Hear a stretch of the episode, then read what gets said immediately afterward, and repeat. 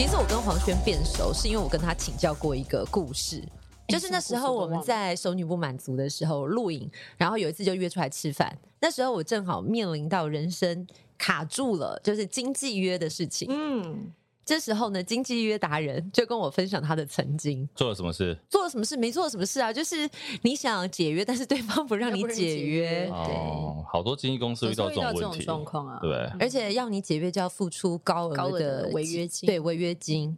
可是呢，他可能一整年，或者是可能一百年 都不会让你赚到那个钱。比如说，你解约罚两千万，那谁要解？不可能啊！很多大部分会平均在一百万左右，至少一百万。这个违约金就一百万，这个还是不是出名的艺人？嗯，大概平均都会定在一百万左右。所以，像我们之前聊说，一个经纪约签五年、七年，违约一百万。我之前有听过空姐，一百万算少的哦，真的，空姐罚个十五万、二十万了不起耶，艺人要罚到。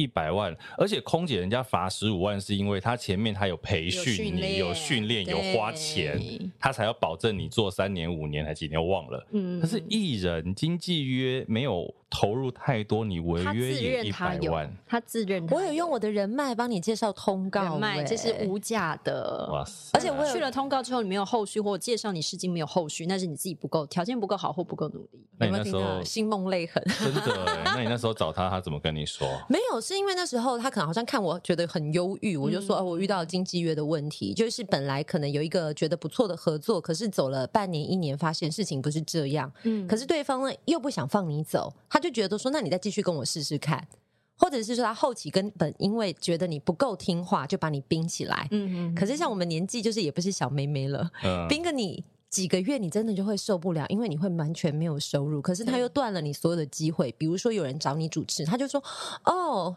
他可能没有空。但最荒谬的是，哎。大家知道一件事情吗？我是 二十万的贤玲哦，什么意思？就是开一个天价，让对方去哦，就你很贵，没有人敢用。这更过分，因为他不是骗人说你没空，他还然后你跟他抗议，他说我帮你提高身价，哎，而且这件事情会传开。对对，对，那时候最荒谬就是我听到的说法是：哎，你现在也太贵了吧？你二十万，我说什么二十万？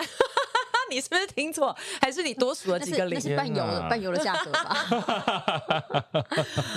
所以就是后来，后来当然就是依循正轨。他其实有建议我，就是要去找律师，因为还是要让合法的来介入。是。所以你们两个都曾经有这种心梦泪痕，跟经纪公司要解约的状态，哎。我想进入这个行业的人应该都会遇到，我觉得或多或少都会遇到，百分之七十八十都遇到，因为百分之七八十都是无良的经纪公司。这是演艺圈最黑暗的秘密被我讲出来了吗？对啊，七十八十等于十家有八家黑心哎。他就是签了之后乱枪打鸟，你有中他就赚到，你没中他没损失啊。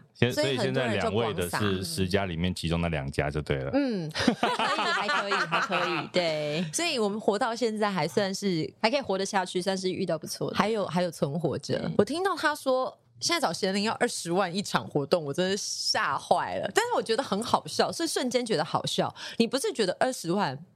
真的是个天价，可是你觉得这个人怎么会跟别人开这个价钱？就觉得很荒谬。而且那已经是我大概几年前的事，将近十年前。现在已经不止了，现在涨更多。啊，两百万，有梦最美，希望两百万可能不止要陪吃饭哦，陪吃饭就有两百万。我说可能不止要陪吃饭哦，是三天两夜的行程。对对对 OK OK，我们刚刚是不是三观很不正？因为演艺圈很黑暗呐，真的很黑暗。对，我们为什么要聊新梦泪痕？是因为我们之前上一集我们曾经在。聊演员平台的时候啊，因为我们那时候就讲说，我们跟听众来问问看，有他们哪些心梦泪痕。就我们在 IG 上真的有问哦，真的有一些听众给了一些回复。哦，这位说他曾经寄了照片去唱片公司，哦，完全没有回音。哎，可是这好像蛮这很正常啊啊，不是啊，人家都唱片公司，你寄照片过去干嘛？你记得应该是音档吧？他玻璃心，对耶，对啊，你们两个怎么都没有？你逻辑好清楚哦！哎，可是等一下，演艺圈黑暗面黑暗面又出来了，长相其实也很加分的哦。也是，你看那个谁，就是不会唱歌，可是长得漂亮啊。谁呀？没有，我们来念下一则。下一则，下一则是很有趣哦。他参加过星光大道的初选，嗯，一大早排队六小时海选呐，嗯嗯嗯，结果他根本没有机会唱到。为什么？太多人了。不是都一定会唱到完吗？我以为都会唱到完。我觉得没有哎、欸，像星光大道跟超偶那个时候，因为真的很多人去排，嗯、你可能真的未必排得到。我以前做《明日之星》的时候，海选是真的都让他们唱到了，嗯，因为没有那么多人来，所以《明日之星》呃现在也没了。对对对，现在也没了。哎，可是今年很厉害啊！今年那个台语歌后，对，歌王歌后都是《明日之星》出来的，许富凯跟曹雅雯。所以我那时候真的觉得，十几年后这个节目有点开花结果的感觉，没错，还蛮感动的。嗯，下一位我看一下，他说被抓去拍 model 卡，拍完要付钱的时候。他就跑掉了，啊，拍完要付钱，所以他还没有付钱给公司。对，这应该就是那，那还好啦，至少还没付钱。他就是那种以前在东区有没有被你抓去拍照，拍完之后跟你说这四张照片、五张照片要一万多块、两万块那种。哎，一万多块应该算是便宜的，我听过两三万块。可是他跑掉，不会后面有人追出来吗？我其实蛮为这位听众的，因为 model car 还没有洗出来，他只有在电子档 洗出来就要钱了，也有可能。嗯，OK，下面一位应该蛮。蛮多的。突破盲肠，很多这种故事。他下面一位他说，当时是一个电影的宣传期，他想要让导演更记得他，所以就问了能不能访问这个导演。第一次他做了这么大胆的事情，他为了一个功课哦，所以应该是他有一个作业，嗯，然后他就做一个功课要访问一个导演，结果导演人很好，很 nice，就答应他，但是他还不是一个明星，所以他应该是有明星梦，然后他想要认识这个导演。哎，我好像听出另外一个故事，是不是很多人为了想要成为明星，所以去接近在相关产业周边的人？你要讲的是黑幕的部分，还是？哎，这个黑幕的时候，我们就要看一下，看向女演员、女明星。哎呦，但我没有遇过这种黑幕。但是不是真的有这样子的人？有没有人被暗示过？有，一定会有。尤其男性的工作人员，他如果是执行组的、制片组的，他就会遇到很多可能还不成名，或者是说刚从临时演员想要往上爬的。他就会，因为他们的生杀大权掌握在这些人的手里，甚至不是的对象，甚至不是导演哦，因为导演选的可能是导演跟制作人选的是比较主角的，那他们是比较配角，甚至是可能只有一句话两句话，嗯，所以他就是掌握在这些制片组的手里，然后就会发现，甚至还有听过最夸张的是童星的妈妈，童星的妈妈？人妻啊，童星的妈妈是不是人妻？我不知道，童星的妈妈为了让自己的孩子有更多的演出机会，然后就跟。对，制片组的男生走在一起。天哪，真的是为母则强。你这个评论是对的，我要牺牲。所以不能用在这里吗？哎，也许他是交朋友啦，有可能是交朋友，也许他是抱着一个交朋友的心态，带着儿子。哎，童星的妈妈搞不好单身啊？对，就是有可能是离异的状态，因为我们从来没有看过同性的爸爸出现。哦，那还好啦，希望他是就是，就希望是正缘，而不是别有企图。啊哈，uh huh, 这样就会好一点，比较 正向。好，我们等一下录音键按掉之后，我们再聊这一段。好啊，其实今天你看，我们大概录了几分钟，好几分钟了。嗯、我们第一次这么久没有叫来宾的，这是我们节目的特色，你不知道吗？真的，每次大家到底就是一个神秘人入出这样。对，马上每次大家都听很久，然后聊了很久，都不知道来宾是谁。因为我要来爆黑幕啊，所以不能讲我是谁啊。可是我刚刚有偷偷说了，就是。女演员、嗯、女艺人，嗯，我就给贤玲介绍好了，因为今天来宾算是闺蜜，对不对？你的闺蜜算是蛮好的朋友，而且就是在一个人生低潮的时候，她也伸出她的手是救我一下。是刚刚讲的经济约吗？对，对我觉得这样介绍有点，你知道会很特别，就是你不太会这样子介绍，平常不会这样介绍朋友，太慎重了。但是我相信很多的听众可能是看过她的戏，可能看到她大部分的角色都是精明、能干，或者是坏女人。拍行不？拍行不？拍杂货之类的，嗯、所以看到他就会有点畏惧，而且加上他讲话很犀利，真的、啊？你刚刚那段没听出来吗？没有，我觉得我最近很慈眉善目了耶。他生了孩子之后，的确是慈眉善目，难怪你们两个都好朋友，因为其实贤玲私底下讲话也是很犀利啊。哎呦，哎，原来别人也是这样看我，比较一针见血。我们社会观察家，对，我们社会观察家，我们是评论家，或者是我们就是时事观察员，不太想要用那种叫假来假去，我们就是很真实的人类。这位女演员呢，她虽然是演员身份，可是她是我看过最真实的人，她是黄轩。黄轩，欢迎黄轩，大家好，我是黄轩。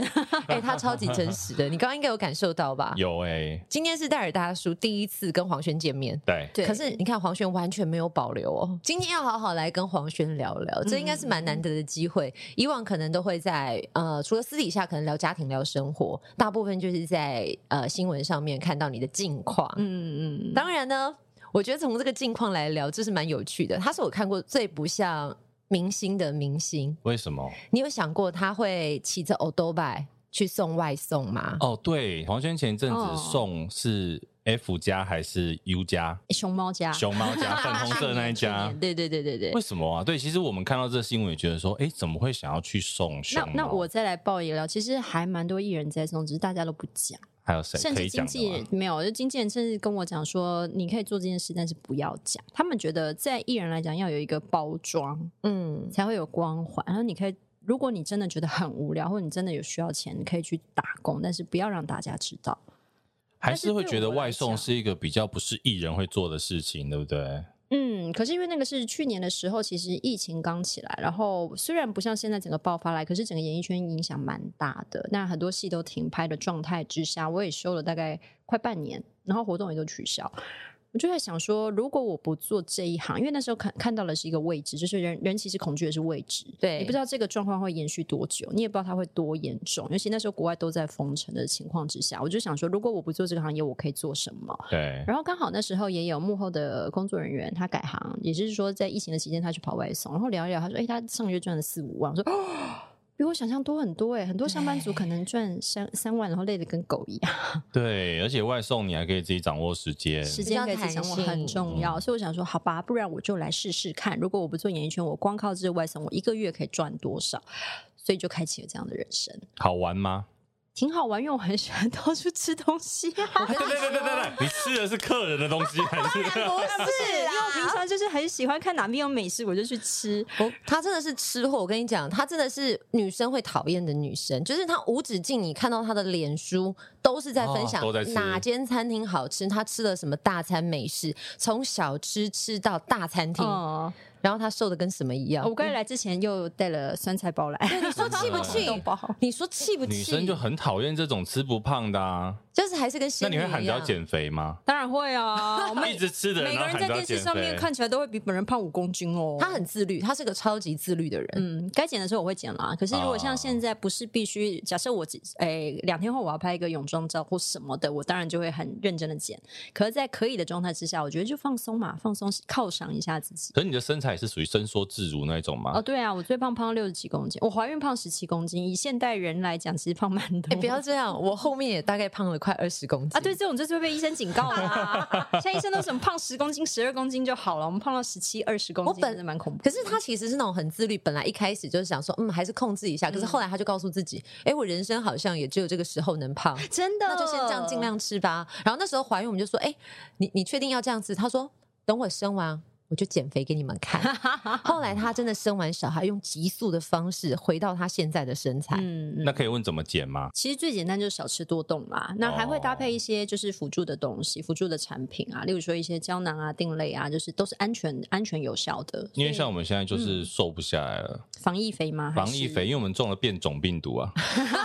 每个人都变种，变种的病毒，超种的双倍的病毒。防疫期间好像平均在亚洲每个人胖三点四公斤。天哪！你那社会观察家，他可以讲出每个人胖三点四公斤，精准的精准精准，对真的。而且你刚刚不是讲嘛，就是他会怎么瘦？他除了就是可能会有一些健康的补充之外，他在家里是会自己装那个 TRX，在家里做一整座吗？在弄在门框上的弄一个吊杆啊，然后装 T R X 啊，然后买一些哑铃啊，在家里做啊，然后买一个那个健腹器啊，可以练那个马甲线之类的。好认真哦，他真的在家里会做这样的事，我们就是必须要靠这个工工作赚钱。毕竟在荧光幕前。对啊，那时候怀孕你说怎么瘦下来？说不瘦下来怎么出来赚钱？就之后这句话就大家就嗯也是，然后就默默的也是这样。其实外送那个时候也看了蛮多不一样的社会百态。你看见了什么？呃，我那时候有送宵夜，我送到酒店。你送宵夜去吗？送进去哦，很平凡的一个大楼，就在长春路上。然后在楼下的时候，就有这楼家的楼下都会有那个算什么？趴车小弟，维士的嘛，对维士的，对维士的。然后他问 security 到几楼？哦哦，五楼。然后上去之后，他看起来就是一个很平凡的门，但打开之后就看，哎，一排男生坐着等着进去啊。然后里面进去就还有一个铁门，层层的铁门，然后在楼下就有监视器。我就哇，我直接竟然踏进酒店了，好不可思议！你是送到，所以你是送到大厅而已吗？啊，对啊，送到大厅。哦，那还好啦。你没有去过吗？贤玲都有去过啊。哎，你讲的吗？哎，我是因为就是以前当国外业务，想说去体验人生，然后老板因为带客户去去酒店，就是喝喝酒、聊聊。工作，哦、结果我自己没长眼。我以为他们是热情的在邀约我，殊不知他们只是客套，我还跟着人家进去，导致他们在那边都没有任何的惊喜，没得施展了。对对，他们就在那唱 KTV，所以我一直以为去酒店就是唱 KTV。后来是他们呃戴尔大叔告诉我说，搞不好人家早就希望你回家，你还硬坐在那边。然后我们认识的酒店就是八点档拍摄的酒店，你知道吗？就在棚内搭一搭酒店，或者去跟人家借酒店，那个跟实际状况都不一样啊。当然了，所以你有看到什么？那天就没有看到什么精彩？没有啊，那天好紧张，是在偷瞄偷瞄，然后而且。等人家要找钱干嘛的，然后就很紧张，收了钱就走了。那你一般去送外送的时候，有人也有送到一楼一凤啊啊，也有一楼也是在长春路附近。然后那个电梯，你怎么知道就香香的？一楼一凤啊，就香香的。然后整排都是那种独立的小套房，然后开门就穿着一个很性感的薄纱，然后上面灯还有用那个荧荧那个什么霓虹霓虹灯管那一种。你的人生好精彩，好丰富！我对外送让我人生好精彩，然后也看了很多呃很嚣张的客人或很嚣张的店家的嘴脸，我就觉得嗯，好，我好想听听哦。那你怎么你怎么对付他们？你看我是用对付，因为我觉得他是那种会据理力争的人，嗯，但是我觉得呃真的是因为随着年纪可能渐长，加上这身份的转换，他现在就是会比较 peace，可是以往他真的就是会 fighting 的。我其实当下啊，那是遇到一个客人，他自己我送到了那个地址之后，发现哎查无此人，我就打给他，他他告诉我说哦，我忘了改地址。他就要要求我送到另外一个距离大概有快要两公里的地方吧。嗯。然后我一离开那个，因为系统都会跟踪我们啊，然后就发现我我骑离了那个他们要我去拿下一单的位置，然后我就被系统一直警告，一直警告。然后送到那边之后，就发现我被停权三十分钟，因为在系统看来是我乱跑。他已经排了下一单给我，然后同事也已经按下确认了，我就被停权。然后送那边我就好要给他，然后我说是可不可以麻烦你下去把呃可不可以麻烦你把那个地址稍微改一下？你这样子我们会白跑了，就是。我们很很花时间，因为我们是算单算单量，然后才能赚钱嘛。所以这样很花时间，而且我被系统停权，就回去。我该谁让你做外送？哇，你没有骂死他啊！我其实当下是傻了，因为我觉得我也很客气，然后他看起来就是客客气气的一个人，然后吐了一句这句话，然后就把门关上了。好失礼哦！对啊，你竟然忍下来了，好瞎哦！超瞎欸、我超想，我其实嗯，对，怎么会不好说吧？其实想说，我有你的地址，你还敢那么嚣张？你不怕我去泼漆泼粉之类的？你不怕我拿小孩尿去丢你门口吗？讲这种话真的蛮过分的，有被认出来吧？有啊，外送的时候有。那认出来，他们不会说：“哎、欸，你是那个？”那个是他，他也不问哦。就是我要送去之前，我觉得他们可能看到名字就有发现了，对，因为会看得到名字啊。而且他我也没我没有用艺名，他没有用艺名。然后送上去的时候，我就听到他们是一个小公司，然后大概就是就外面，然后里面还有个会议室，可是那会议室里也蛮近。我听到一群人就突然说：“哎、欸，来来来来来！”然后就从那会议室探头出来说：“是他吗？是他吗？不是吧？哎、欸，是哎是哎是。”然后就很兴奋在讨论。我想，那你可以直接跟我讲。然后他们就讨论完之后，就就缩回去，么：“哎、欸。”是是，真的是他，然后就一直叽喳叽喳，你没有就把那个面罩送完之后拿过去，拿下来说。我是，就是我，超好笑。我你得你得门下以后啊啦，我我也不好意思讲。那换你，贤玲有什么私底下可以让你爆料的？他刚一上来就爆一个你的料。我还好吧，我应该第一天认识贤玲吗？没有啊，他最大的爆料点就是没得爆料。真的，你怎么那么无聊啊？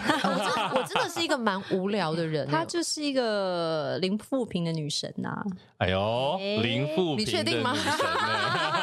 你确定？零负评吗？真的啊！可是我觉得像我们这种个性的人，很很容易会让人家讨厌。我们对自己要求严格，我们对别人要求也严格，所以大部分人会觉得用机车来形容我们。对，所以你们两个都是机车的人吗？应该算，应该算吧，在很多人眼中吧。可是我认识贤玲，还是你没有对我很机车？我觉得因为是你对事情也很很严格，你也很谨慎。我很讨厌放人家放很松。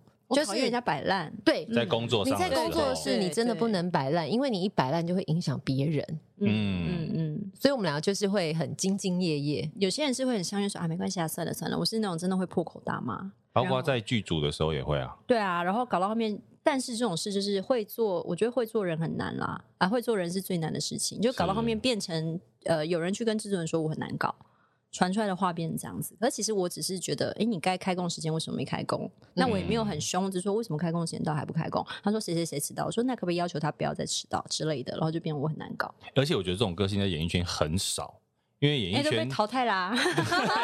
因为你的那个话讲一讲，传到制作那边就变成你很难搞了，然后就被淘汰。因为演艺圈太讲人和了，大家都会觉得说少一事呃多一事不如少一事，就不要去讲，嗯、就忍耐一下，为了自己的工作什么的。嗯、可是你是会去讲的人哎、欸，那你怎么保住你的工作的、啊？我怎么保住我工作？实力，他就是实力。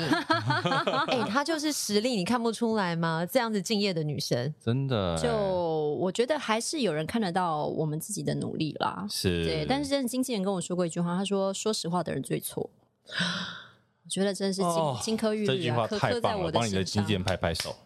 他这句话其实，因为我们那时候捅了一个很大的篓子。我在剧组甚至跟导演起了冲突。我不是当面跟导演起冲突，是在脸书留言。然后我会觉得，既然在脸书留言，而且是私人的账号，我会觉得那我们就是连友啊。我也没有冲他，我只是说，哎，我觉得大家应该可以更专业一点。嗯，就他就爆炸了，他就在现场爆炸了，然后就投诉到制作人，甚至电视台总经理那边去。现场爆炸是现场回复你的那一篇留言吗？嗯，就是他在现场那时候我已经收工了，我走了，我不知道。可是听说他现场就飙骂哦，你不在现场了，对我收工走了，然后他就在现场飙骂，然后就嗯就闹很大，就对。然后就是当初电视台是除了封杀我，就是放话除了封杀我，还要封杀我们全部的艺人，就是我们经纪人整个公司对。然后经纪人就去道歉呐、啊，然后就去拜托啦，这样之类的。说我说我没有说错，而且我们我觉得那是脸书，是我私底下我们就是朋友之间的互动，嗯、为什么我还要因为他是导演？不能做我自己，结果对他就告诉我，可是你说实话的人最错。天哪！那这堂课你现在学会了吗？学会了，好就再也不用个人脸书了，我们就用粉丝专业跟大家互动。Hello，早安，你好，吃饱了吗？看看美食，欸、看看运动，我好像也是这样哎、欸，就好了。对，其实贤玲私底下也是私人脸书几乎没有什么 po 文的人。贤玲的脸书是偶尔我看到他 po 文都想说。他应该是忘忘了切换账号吧？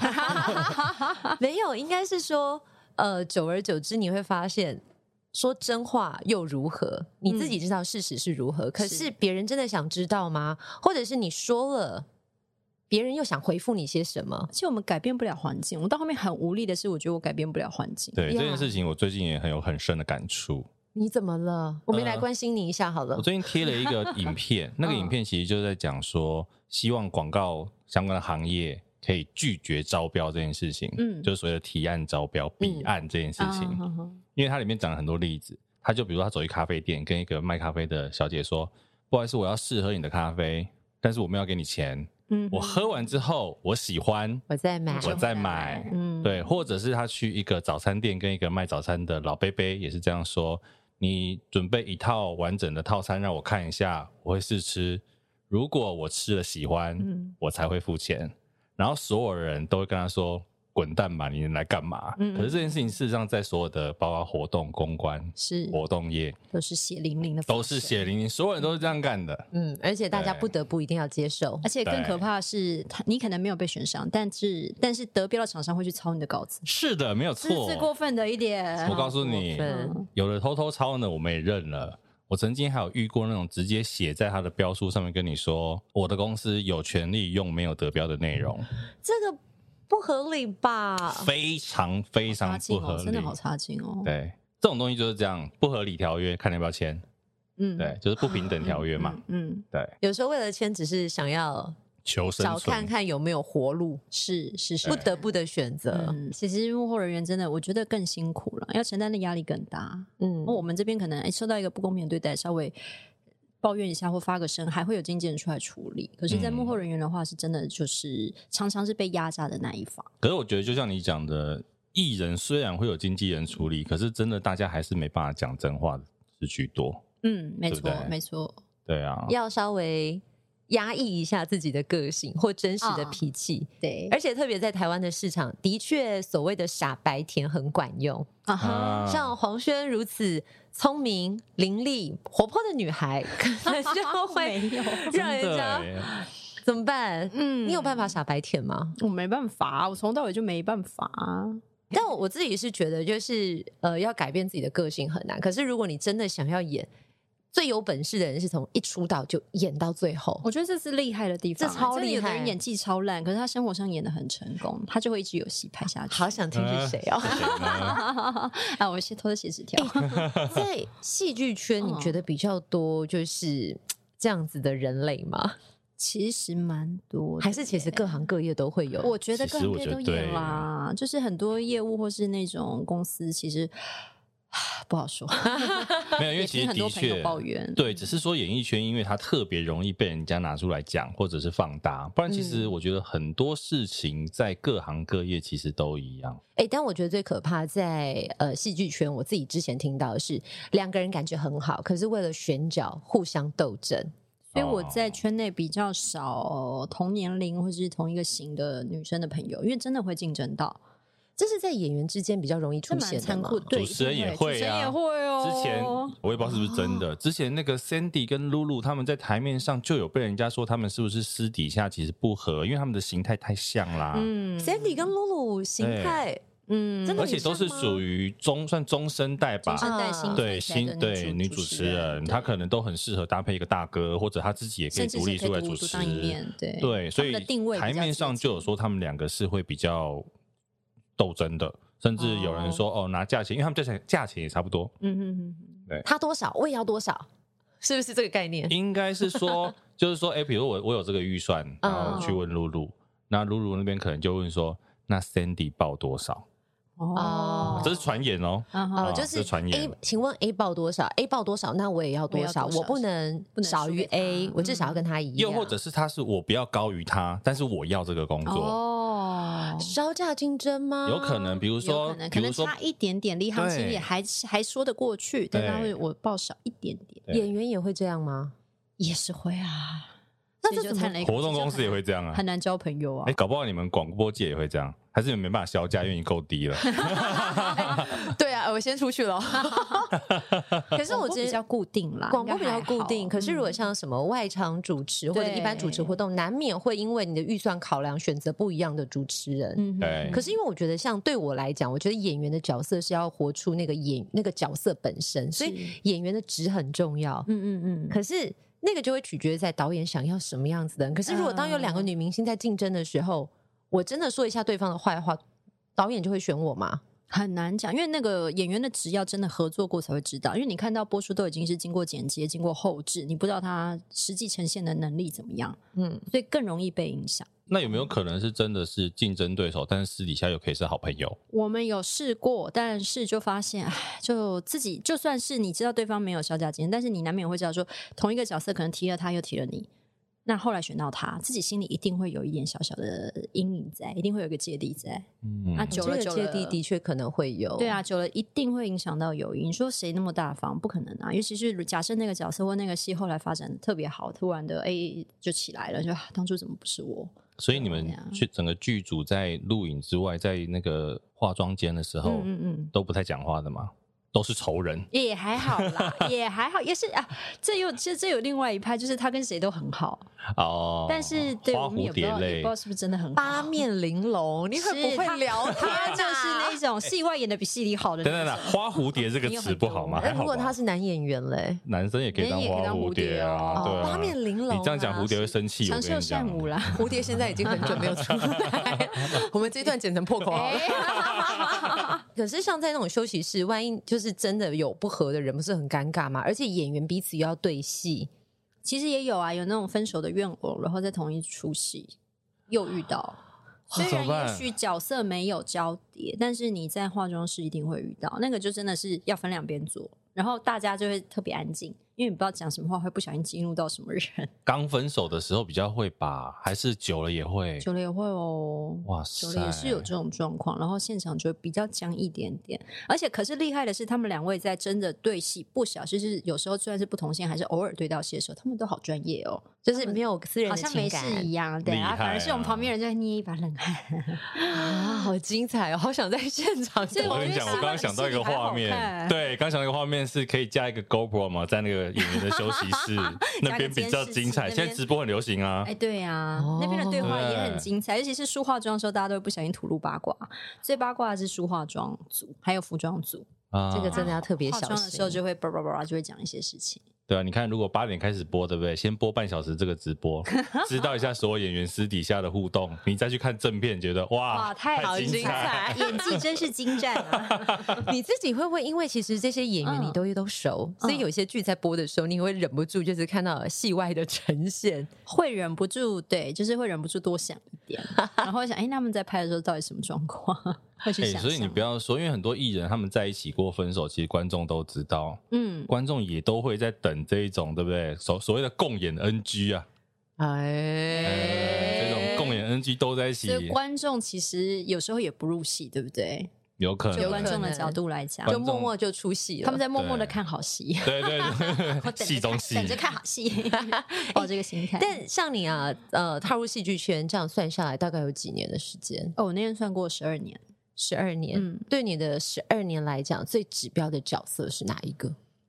如果让所有观众印象最深刻，哦、你是坏女人的角色，是不是就是泪花？应该是因为八点档，毕竟播出时间长，那那出戏可能不到两年，对民众来讲，会觉得。这个就是他的朋友，就是他邻居啊，就他家隔壁那个讨人厌的媳妇，那个那个太亲切了。因为嗯，你说很多戏他可能很好看，但是他播出时间短，可能一个月两个月就播完了，嗯，所以他没有办法延续这么长的一个印象在观众的心里。所以为什么八点档特别洗脑？觉得你每天都看到他，每天都听到他，嗯、甚至有些人他会觉得。他会觉得他跟你很熟，我们有时候出出去在路上说，哎嗨嗨嗨，黄轩嗨嗨嗨，怎么样？哎，但他叫你黄轩哦，还是叫你磊华？也都有都有。哎，叫磊华的时候通常不多，因为那是比较讨人厌的角色。哎，黄轩，哎，你最近还好吗？怎么样？你你小孩怎么样？我想这是我妈妈的朋友吗？我认识吗？我说阿姨你好，然后聊了半天发现啊，他是民众，也太可爱了，真的很可爱。就是会，尤其主持的时候，因为主持的时候我们是比较跟戏剧是另外一个不不一样的自己。那但是主持人其实在现场我们都都还蛮亲切了吧。然后，他就会上来跟你聊天。我觉得黄轩是当了母亲之后改变很多，是因为他变得很柔软。他以前是不是那么喜欢小朋友的女生？我现在还是不喜欢啊！那我儿子昨天被我暴打吗？我不晓得我有没有分享过这个故事。就是以往我们在呃舞台上主持，有时候难免会遇到一些很皮的小朋友。然后我知道我儿子现在属于那种很皮的小朋友，我懂。当时呢，他就跟我们分享，他曾经主持过一个满场飞，有很多小朋友在吵闹的场合。他就说，他就走过去那个孩子的耳朵，跟他说。你再这样，阿姨待会会打人哦。你是主持人吗？主持人，那我有记得把麦克风关掉才讲这句话。哇塞！哎，厂商不要投诉我。对对对，这个，今天这个是题外话，这只是在他身上改变了很多，因为他真的在照顾他儿子，或者是真的当了妈妈之后，我发现他看小孩子是眼睛是有爱的。我以前会觉得小孩不乖，我会觉得爸妈在干嘛都不教嘛。现在发现有些小孩你教了也没用啊，他就这样。我儿子就是活生生的例子啊。那如果是你现在还会跟那个小孩讲一样的话吗？会啊，还是会。我当然会啊。所以他没有变得比较温柔啊？没有啊，应该是只是做妈妈该做的事啊。应该是说她现在是那种还是铁的纪律的女子。嗯，她就是。但多了一份同理心啦，应该这样讲。啊、对，就像我讲，以前以前看到恐呃小孩，我就会讲恐龙家长。可是现在看到说，我自己知道我不是恐龙家长，然后我儿子出去还是很皮啊，就是、还是手很贱啊，那怎么办呢？千百个不愿意呢。对啊，你知道以前他可能就是放完那句话就说，你知道阿姨会打人吗？或是你知道阿姨会吃小孩吗之类的。讲完之后，吃小孩，就是讲完这句话之后，他可能就转身走了。嗯、可是现在他可能一样会做这样的事情，可是他会摸摸孩子的头，说说。好了，阿姨跟你开玩笑的，你乖乖做好。阿姨要工作，对对，大概是这样。阿姨现在不饿了，是这个意思。我一点饿了，我再来找你哦。就是他生命的转变。但我想，就是当了妈妈，对于你自己的演员生活，你觉得有改变吗？改变很多哎，就是人家要把我定位在妈妈，其实我不太想要面对的改变，就是很。你开始演妈妈角色了吗？有啊，也是有。我演到王彤的妈妈，太过分了。王彤年纪比你还小，不是吗？小一点点呢。但你小没几岁啦，对对，他比你小一点点，但你要演他妈妈，嗯，所以当初选角的时候我也很傻眼，我觉得嗯，所以嗯哦好，就傻眼。可是戏剧上面其实常蛮遇到这种状况，对啊，最夸张是赖慧茹演了王凯的妈，对对对，我正想要讲赖慧茹，因为我看她化老妆，二十三岁吧，王凯三三十七岁。那你会排斥吗？演妈妈还好，还好，还好，但是只是会觉得有点错愕，就是心心态上还是要调试一下啊，就觉得哎，其实也可以，但是会觉得我我我的小孩如果这么大的时候，我不知道自己会是一个什么样的状态来看孩子。真的演妈妈差别在哪里啊？因为本来因为你自己也是妈妈，只是你可能没有这么大的小孩。这么大的小孩，对，那个在戏剧角色上会蛮多限制的耶。你的穿着啊，你的甚至头发的颜色都会被限制。他就会希望说你看起来成熟一点，然后裙子不要太短，然后发色要深一点。妈妈也可以很辣啊。诶、欸，但是可能在八点档他们比较不能接受吧？八点档的观众他们比较传统，还是比较，所以电视台的标准也会用比较传统的标准在要求演员呈现，他就是要有一个既定的形象。可是你自己的心态转变了，因为毕竟我都觉得你还是可以演女主角，或者了不起女二，嗯，然后后退一点女三，嗯，可是突然之间成为女主角的妈妈，或者是其中的一位母亲角色，在讲说，其实我不介意演主角或配角，我反而觉得配角他可以一直。演下去，主角你可能会承担很多的收视压力。那配角的话，我觉得做得好的配角，他是非常的关键角色。对，而且他可以一直去变不同的型。例如说盖瑞·奥德曼好了，他在每一出戏他都可以呈现一个不同的样貌，而且观众都可以接受。他不会觉得 Tom Cruise 就是一个很典型的男主角，嗯、而且他演什么角色都是 Tom Cruise，他没有。他没有改变，他就是太个人风格了。嗯、所以我其实一直觉得演员演到女二、女三、女七、女八，我都 OK，、嗯、只要有的发挥。但是演到妈妈，真的就是会被限制吸入。会不会一演了妈妈就真的回不去了？就是你演了一档妈妈，接下来后面就是无止境的妈妈，一辈子都是妈妈。我觉得，其实我自己在呃假想这个话题的时候，嗯、我就想到大 S。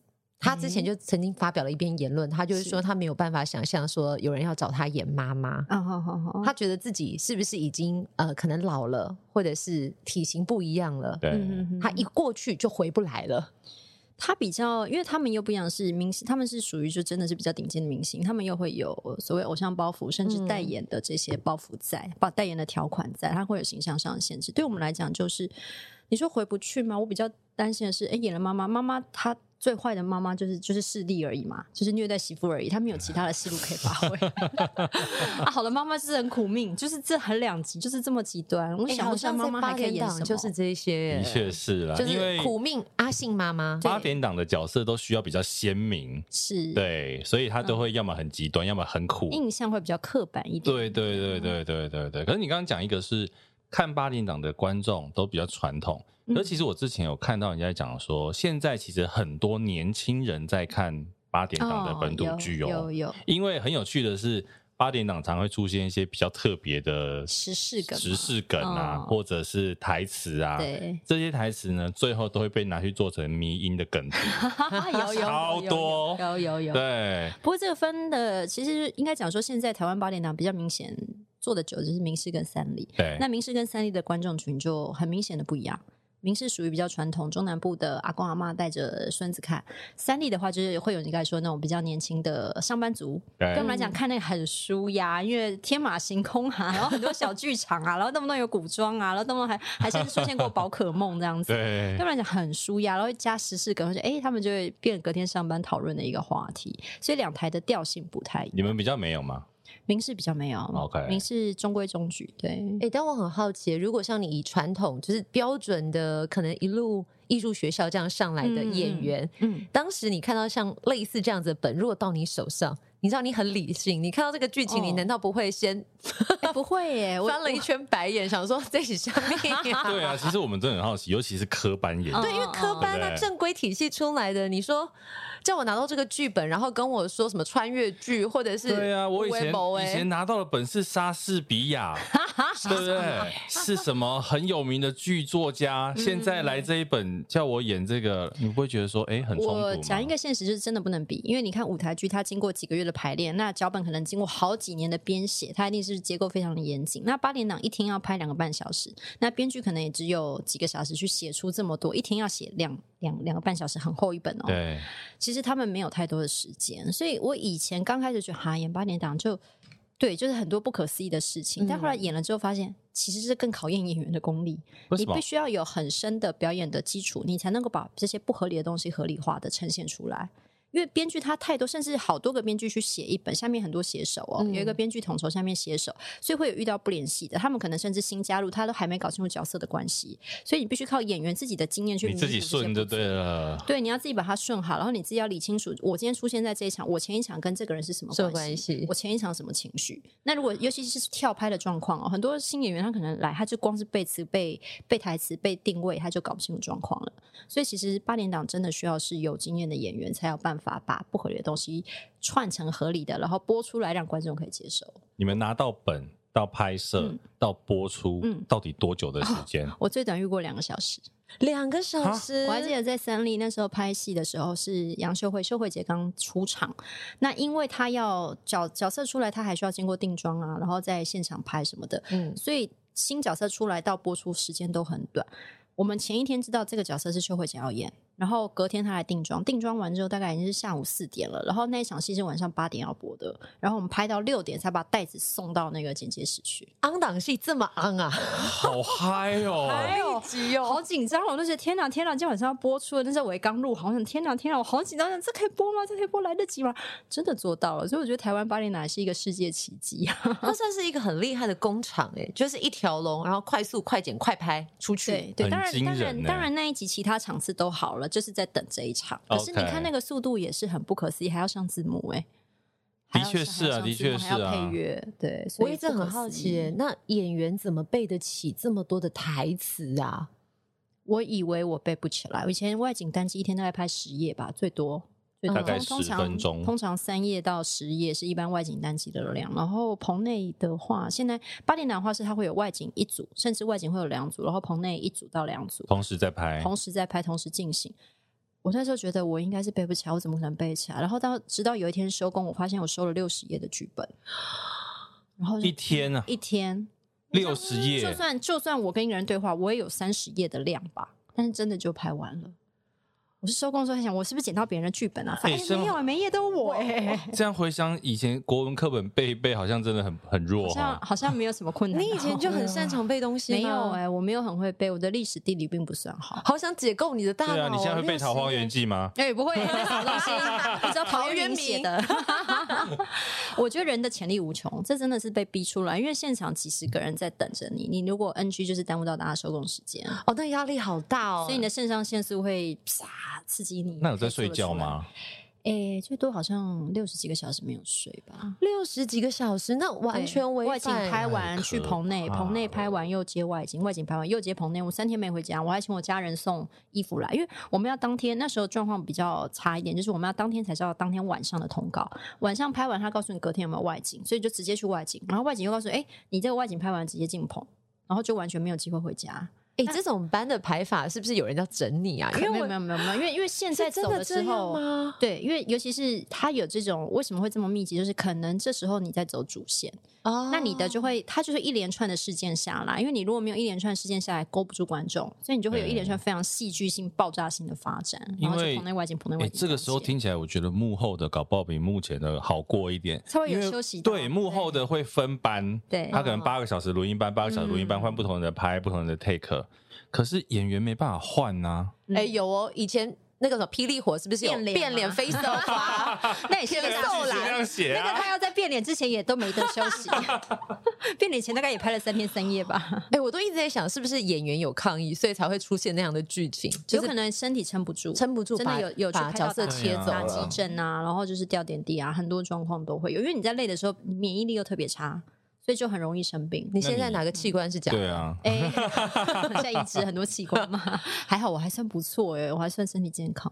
对，他其实是还蛮养生的人，哦平常维持的好吧？但是很多人就说，你拍戏赚的钱，其实都是以后要养医生啊，都是在赚医药费啦，跟我们一样啊。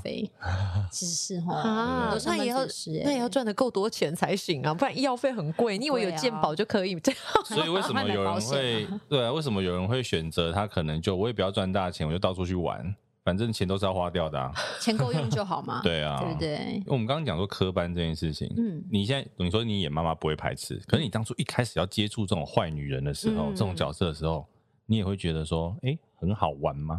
我觉得超好玩的，喜欢的，我觉得好舒压。其实我觉得演员会喜欢这种很极端的角色。嗯，对，你给我太无聊的角色，坏人。我觉得因为生活中你不能做这些事，而且你又不是刚刚讲的傻白甜，傻白甜可能就喜欢演个女一，这样很开心的，哈哈哈，每天嘻嘻哈哈的。对，你说不定接到坏女的时候，你觉得很开心。哎，可是搞不好蛮有的发挥的，蛮有的发挥之外，我觉得如果他挑战一下傻白甜，搞不好他人生也可以找到新的出路。哎，有啊，我上一堂就是傻白甜哦，我是王彤的妈妈，因为王彤女主角，所以她的妈妈也只能傻白甜。会不会对你来讲就没有那个你知道发挥觉得比较 boring 一点啊，就是每天就是哦好 OK，而且我尤其我在里面又是一个受到创伤然后失忆的疯子，对，智商又降降到小孩子一样，所以真的就蛮傻白甜的，有趣啦，每天去还蛮快乐的，但是那个快乐就会就是。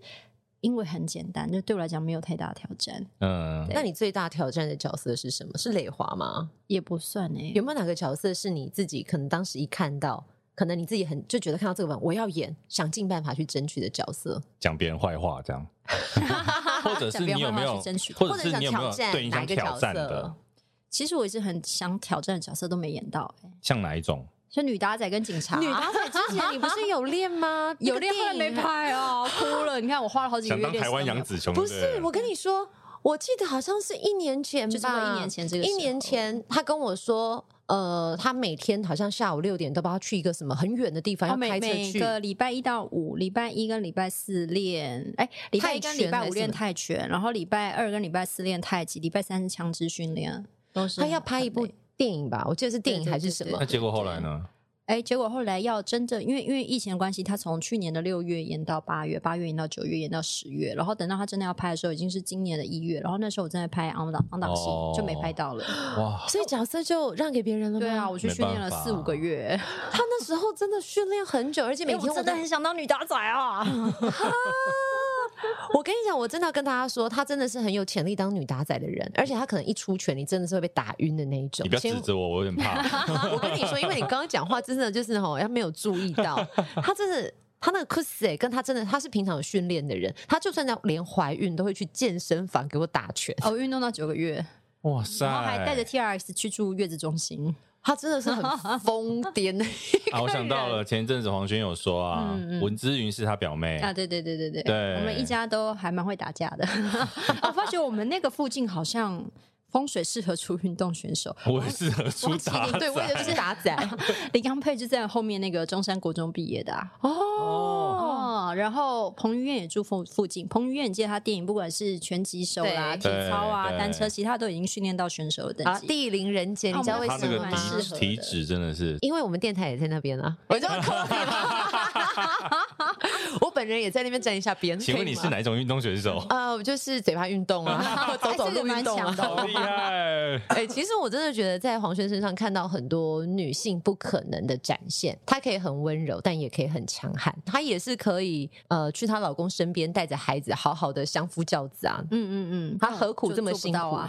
哦，对哦，就做不到，我没有，因为要放下自己的生活去另外一个国家。我觉得，其实我一直觉得女生呐、啊，结婚之后其实还是要保有自己的生活圈跟独立的个性。我看到很多赖会写，哎，她就是什么什么妈妈，什么什么妈妈。我觉得，请问您贵姓？你有你你自己的名字，你有你的生活，为什么要再赖把自己改成你从此之后只是某个人的妈妈？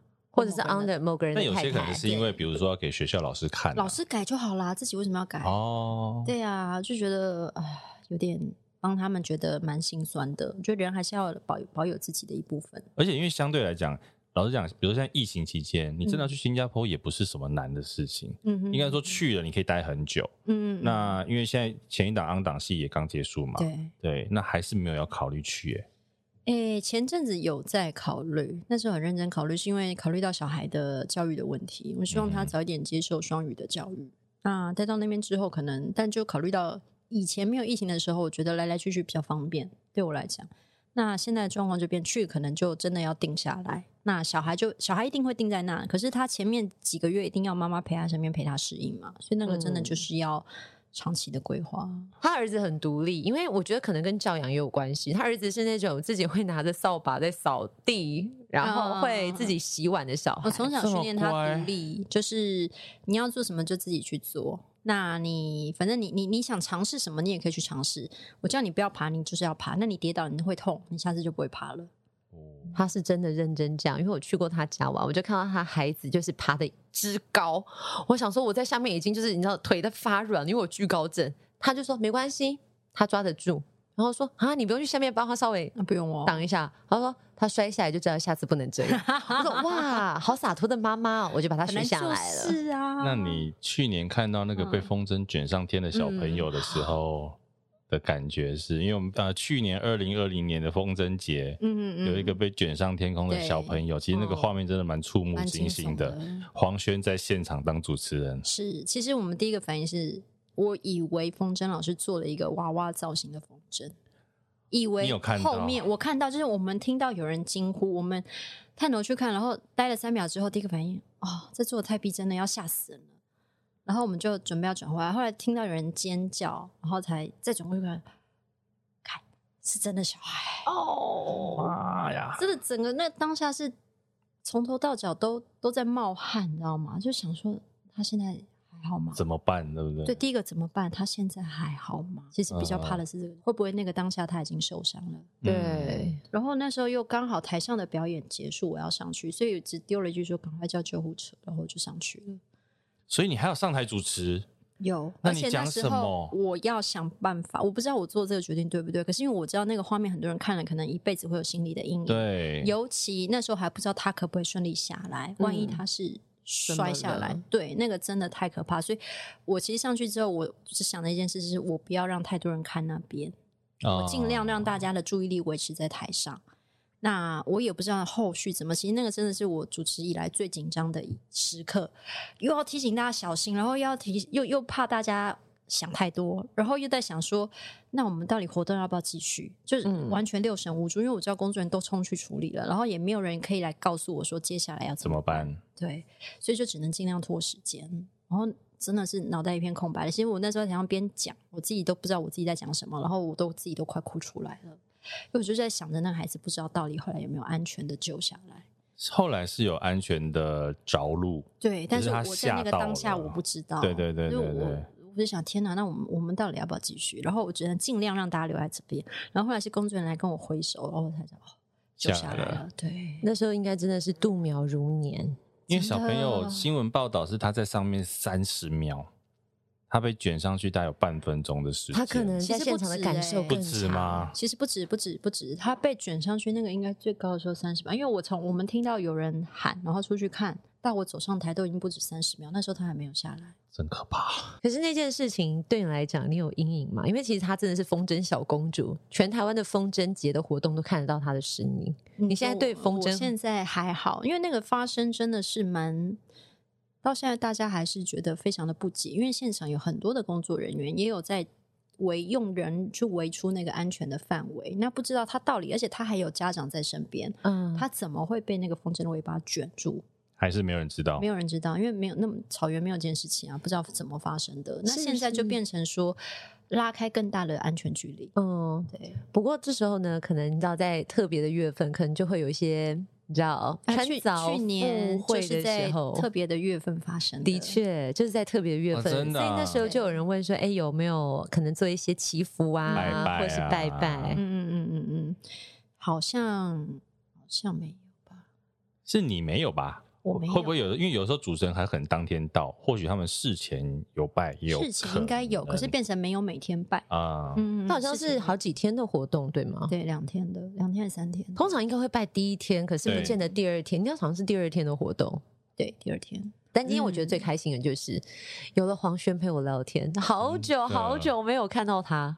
对，真的好久没有见到本人，见到本人，而且呢，就是你知道，话匣子一开就是停不下来，因为那个频率是，我觉得是频率是对的，嗯，他就是很真实的人，真的，我感觉出来，他什么都在讲，哎，黄轩没有在，你还想问他什么不能聊的？还想问他什么？我们再给你一题的机会，你知道，再再多时间要加钱哦。演艺圈幕后秘辛，快点，快点，快点，还有什么幕后秘辛？哪一方面的幕后秘辛？感觉有很多哎，对，很多，真的。好，我们现在开第二集开始。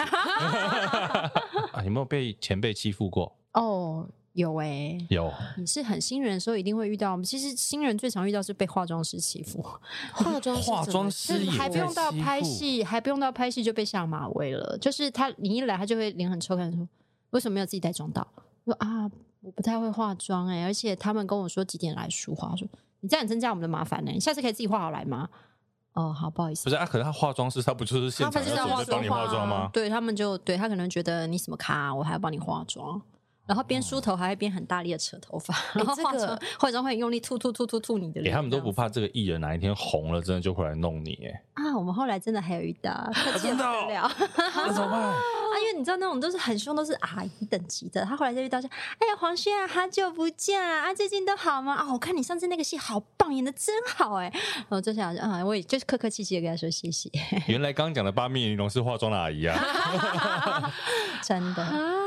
他们其实资深的化妆师，其实对新人常常都这样，然后梳头就会梳很大力，然后把你头发要扯下来一样，还会嫌说你那怎么都不洗头啊？头发这么油怎么吹啊？其实我刚洗完。可是为什么他们要这样啊？我其实很难理解。对啊，我不知道，我觉得那是以前的一个陋习吧。我觉得还有一个可能就是工作上的情绪，他也不能跟其他人发泄的时候，哦、只能找新人嘛，因为你不会喊扣啊。是是，对不对？然后其实，哎，对他们来说是他总不能去扯美凤姐，像话熬成婆的一个心态。对，嗯，他觉得你新人就是活该菜要被请付啊。啊哦！我想，其实演艺圈很多陋习，娱乐圈呢、啊，就是他这些事情，他可能他过去经历过，嗯，他就现在、嗯、对不对？哎，终于是换我了吧？换我可以欺负这个，不就是传统的恶婆婆的那个循环吗？就是摆个架子啊，他觉得这样比较受人尊重。贤玲，你有被前辈欺负过吗？前辈，我觉得好像还好、欸，没有。哎，你真的算命很好的人、欸，真的吗？嗯，我我觉得就是我也都客客气气，好像没有没有所谓被前辈欺负。你的演艺生涯就是这样顺顺的感觉哈？没有顺顺啊，就是不红而已。就是开二十万的天价之外，其他都还蛮顺。对啊，就是就是稳定啊。对啊，对啊，可能没有爆红，没有大红，就是稳稳的。除非写脸书上新闻。啊，哎、欸，被写脸书上新闻，这有时候也是一件蛮蛮妙的事，就是是好事也是坏事。就是有些时候你只是纯粹抒发抒发心情，可是刚好被某个谁看到，就让你上新闻。嗯、这个时候呢，你可能要面临到有人有一些网友会觉得说，哦，你就是在炒新闻蹭热度。嗯、可他殊不知，写我新闻的人，我根本不知道他是谁，哦、而且我也不是我自己发稿的。嗯嗯嗯，所以这时候你就会很无奈，就哑巴吃黄连。但像黄轩也是，他的脸书也是很多记者关注的地方。哦对啊欸、其实现在蛮多是标题杀人，啊、他会下一个很狠的标题，然后但是点进来发现不是那回事。但因为我我是我是觉得新闻从业人员也蛮辛苦，从传统的媒体到现在，他们真的要靠点阅率来决定他们的业绩，嗯、所以对于这种我就觉得啊，算了啦，睁一只眼闭一只眼。像你讲的，其实演艺圈流传一句话就是。哎，有新闻就是好新闻，对，那它其实也是维持一个曝光的一个方式。对，所以我决定了，每天都要去黄轩的脸书蹭热度，没有用，好吧？我们就需要流量，我们要去那边蹭一下，一起一起一起蹭一下，去那边蹭一下。好了，今天其实谢谢黄轩，然后也跟大家提醒一下，其实我们现在我们现在创造了一个 Spotlight 宇宙，就是啊，Spotlight 到处都看得到，你可以在 IG、FB 看得到，你也可以在 Podcast 各大平台看得到。而且我们现在还有文字版哦，文字版。对，我最近在方格子上面呢，对于我们过去访问过的来宾，开始用一些文字来叙述我们的一些访谈的侧写。私底下我们的一些小故事，其中一集我们就写了贤玲，哦，写我，对，待会来看看，好好看一下。天哪，我自己都还没有看过，好紧张。你写了我什么？我明明有传给你，你没看过吗？真糟糕，你看，你已读他吗？我已读不回啊，被已读了。好，所以其实大家可以看一下，就如果你有一些朋友，他可能平常没有在听 podcast，但是我们就希望说，你可以透过文字把每个来宾的故事介绍给相关的朋友们，他们可能想对幕后有点兴趣，但他可能没那么多时间听 podcast 嘛。阅读时间一篇五分钟而已，花五分钟看一下，那看完之后有兴趣的再进来听一听也不错。嗯，记得要点阅哦。对啊，所以呢，谢谢大家今天的收听，各个 Podcast 平台也可以来订阅关注。我们要不要请黄轩来威胁他们？请大家拍杂货的语调吗？请大家按赞、点阅或者是关注。用台语吗？我真想看你哪一个。现在是不关注。你也在戏啊！想活命的赶快！真的，我们今天有这个拍杂货给你威胁，这样。好了，今天谢谢黄轩来到《给幕后一道 Spotlight》，谢谢，谢谢，谢谢，谢谢，谢谢，拜拜，谢谢，拜拜。